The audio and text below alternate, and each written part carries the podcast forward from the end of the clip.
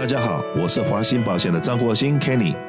谢谢收听《美丽人生》，让我跟你谈谈生活与保险。欢迎回到我们节目现场。所以说，刚才讲到我们的香天下的科技的部分，所以说到了拉斯维加，然后去这个呃吃火锅，除了味觉之外，还有这个视觉，是一个完全不同的一个享受。是的，其实餐厅归根结底还是餐厅，那些科技上的东西呢，就是让你眼前一亮，但是还是要回归初心，还是要做好食物嘛。我们的食物，呃我们的从食材上的打造，我可以很不谦虚的说，我们一定是火锅界食材里面的天花板，因为我们很多是，因为我们是在赌场里面。嗯嗯嗯赌场里面有专门的采购员帮我们采购世界顶级的食材，嗯比如说鹅肝，都是我们只有顶级的买，嗯。我们只买最好的，嗯。嗯包括和牛，包括蔬菜等等，澳洲的、欧洲的、日本的，我们都是买最好的。就通过不同国家的大厨、不同国家的文化、不同国家的管理者，然后我们制定研发了不同的菜色，往后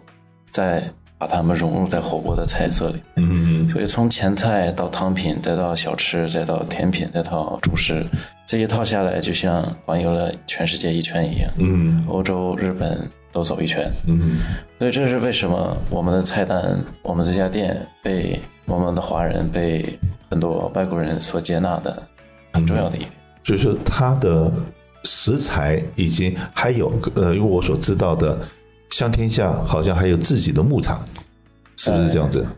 是是，两年前，呃，我发现我进和牛的时候经常不稳定啊、嗯有一些有有的时候是质量不稳定，有的时候是级别不稳定，有时候最多是价格不稳定。嗯那在中国做供应链倒是很简单，嗯但在美国想如果想进入供应链生意的话，其实比餐饮馆门槛是高很多的。嗯那我还是决定去进入供应链，因为我希望能把自己的公司做大，在未来三年。那如果到每一个城市都被供应链卡住的话，我只能卖他给我的东西，嗯嗯那我感觉没什么特色，也没什么竞争力。嗯所以三年前，我基本就把我大多数赚到的现金都投入在了农场里面，嗯。买了大概那时候买了一千多头和牛、小牛，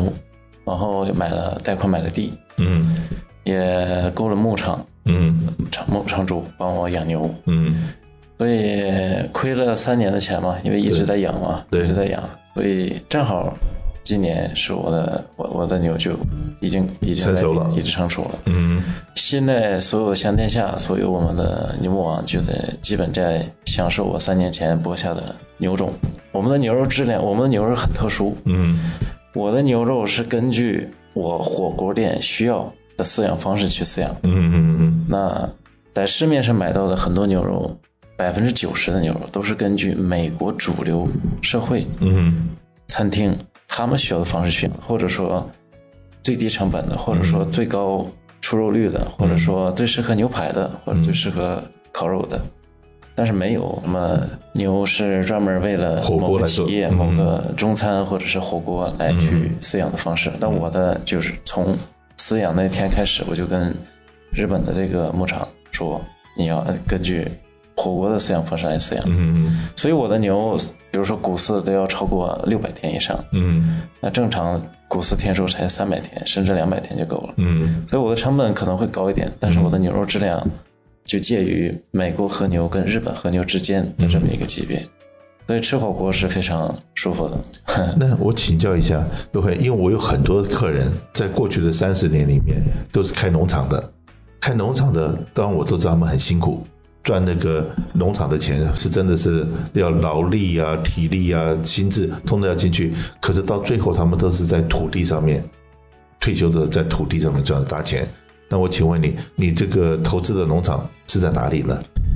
我们在德州，在达拉斯，呃，在加州是合作的 e o t 呃，真的是那么年轻就开始做长远的规划这个计划的话，而且呢，从供应链，刚才在聊天的时候问到，这个火锅店有那么多，而且大大小小，而且好像它的成本，如果开一个小型的这个餐厅的成本并不大，可是要做到像香天下这种装潢、这种这种设备下去的话，因为我知道说，像我们罗兰刚的这一家店的投资的金额，就大概就呃四五百万、五六百万了。拉斯维加的赌场里面，你想一套的投影设备就要一百万的话，那如果说这从事它的装潢跟它的设备总共下去，那不是要将将近千万，是不是要超过千万这样子的投资金额进去呢？我们 Vegas 呃全部投入在七百万、八百万左右。OK，呃，因为我们也得到了一些那个赌场的补贴，然后罗罗恩港这家店呢是四百多，嗯因为也因为是疫情，呃，有一些地方是房租啊，或者说延期的费用在里面，嗯其他的店基本都在四百万左右。对。那现在好像有七家店了，对不对？是的，那这个七家店的话，那说句实在话，做个企业最主要是 know how。嗯，OK，经过了那么多个店的这些成功的开启，那你是不是可以跟我们谈谈？因为我今天最主要的是说，要让大家知道说，在这很困难的时候，那你们怎么样还能够有这个勇气，在这条路上面一直走下去？其实疫情对所有人的影响都是有的。嗯那我还记得，呃，在疫情最严重的时候，其实我拉斯维加斯这家店就是在疫情最严重的时候开业，就从那个政府允许我开门，一直开，一直开到现在没有停过。嗯我们最惨的时候，可能就是一天可能就两桌、三桌，嗯整个赌场都是封掉的，但是我们还是开着门。慢慢慢慢，两桌、三桌、十桌、二十桌这样回来。那个时候，我们经常员工比客人还要多。对。可是呢，我又听到外面的一个 rumor 啊，有一个留言，不知道留言对不对？是说在香天下能够进香天下，尤其是拉斯维加去做 waiter 或 waitress 的话，他的收入都不比外面发牌的人低，甚至比发牌的高很多。要到香天下去这方去去任职，是一个很大的荣耀。我们员工他们的收入肯定是比发牌他们高很多，我们平均收入应该会在一万八到两万五之间一个月，一个月。想想看，一万八到两万五，当年你去念餐饮的时候，大概老师给你们的梦想里面，并没有告诉你们说餐饮一个月的收入可以到这种程度吧？呃，是的，但有一说一，他们都很很棒，很优秀。对我们店的 server，他们至少具备三到四个国家的语种，不会语言，呃，他们也基本都是在餐饮界八年以上的工作经验，对而且都不是都不是在普通的餐厅八年以上，对都要在 fine dining 待过八年以上的餐饮经验。然后嗯虽然他们是 server，但他们之前都一定是 manager 级别以上，嗯所以我认为他们值得这个价钱。是的，这有一点像台湾的鼎泰丰好了。鼎泰丰如果要到台湾去应征，他的呃语言、他的样子、他的礼貌、他的种种的东西都是顶级的，所以他的收入绝对不因为他是一个 waitress。然后会被别人看不起，嗯，那这这往往说哦，你在那个地方上班的话，甚至于别人会说，哎，你的级别甚至是高过于在台湾或者东南亚，会高过于空少，嗯，或者是空中小姐，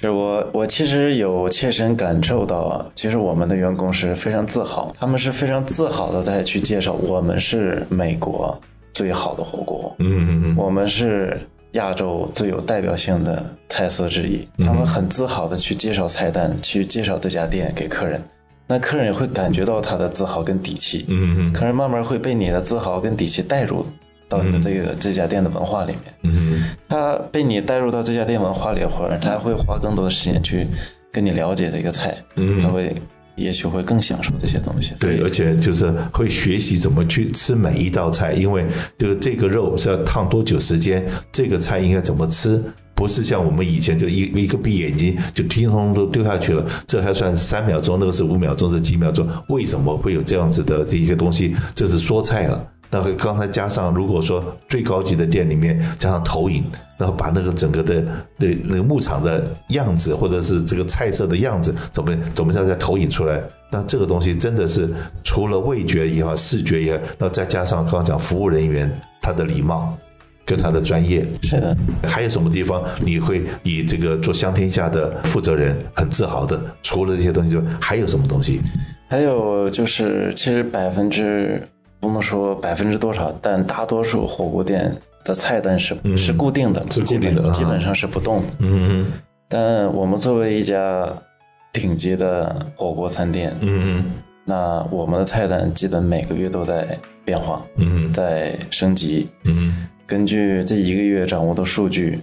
根据当下最流行的食材，嗯根据客人们要求最多的东西，嗯我们基本每个月都会更新我们的菜单，然后去升级。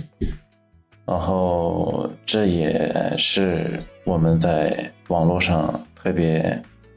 呃流行的一个原因。我们的特点，我们会把爆款一直留着，嗯那相对不是特别爆的东西，我们每个月就删掉，嗯换更爆的东西。嗯所以久而积累下来，就基本上点的每一道菜都是我们曾经的爆款。嗯嗯。那我问你啊，年纪的，去吃你们东西的回头率，回头最高的是大概在哪个年龄层？那个是因为有的网红店是比较偏年轻的。那或者说，因为这个，我曾经有一个朋友告诉我说，哇，到了这个拉斯维加的这个店，或者到了我们罗兰康的这家店的单价呃都不便宜。那到底这个做这种高消费的这些人群的话，你所知道的大概年纪大概都在什么年纪？我们拉斯维加斯的店平均年纪应该在二十五岁到四十五之间，嗯嗯嗯比较多。嗯呃，罗兰刚的店大概是二十到20到四十，也是四十五之间吧。嗯，四十多。但我认为罗兰刚这家店最近的最近的报表我没有看，但我认为我们也也比较深受中老年人喜欢。嗯罗兰刚这家店比较接地气一点嘛。嗯，所以说呢，从今天的我们这个聊天里面呢，也是可以感受到一样东西，也就是创业者对自己的品牌的定位，对他的消费者的了解，然后以及呢对员工的培训，跟他就说餐厅的话，他的食材的选购，种种的东西给。呃，自己一个非常的有强有力的信心，然后也训练自己的员工很骄傲的说我是这一家店的员工。所以说当，当很多店找不到员工，可是呢，很多人想挤进这一家公司来做他们的员工。然后这当然了，这个刚才这一开始的时候，我们杨先生也提过，他在大学一年级的时候跟那个教授做报告者有提过海底捞。那海底捞实际上面是这个中国的很多火锅企业里面的一个一个指标性的一个企业，它有很多创新，然后很多的服务是别人没有的，是都是从他那边开始的。然后，可是呢，我们这个杨先生能够把海底捞的好的地方也把它去学习，然后呢，再加上自己的很多梦想，然后再来把品牌的树立，然后让所有的工作人员都很骄傲，说我能够在这个品牌。所以这个可能是不是就是在 COVID-19 这么严峻的时候，很多地地方逼被迫因为员工不上班了，被迫停业了，而今天香天下还能够继续营业，而且做的还是那么火，是不是因为有这些元素在里面，让所有员工都很愿意来上班？我认为一定有吧，再加上呃，其实，在 COVID 期间，我们对员工的关怀也很重要。然后，我们每一家店的店经理在 COVID 期间对当地华人社区以及整个美国社区的一些贡献也很重要。嗯但是 COVID 期间还是依然很难。嗯，但是呢，总总是呃黑暗总是会会很快会过去，光明在眼前。然后尤其是这个我们呃今天有机会能够跟杨先生、杨老板这样子的近距离的访谈，希望大家就给给所有的华人朋友以及做餐饮界的朋友一个信念，也就是说，只要我们努力。而且我们的努力能够再来关怀我们的员工，然后做一些职前教育的话，我相信每一家都可以很快的度过这现在的黑暗，光明就在眼前。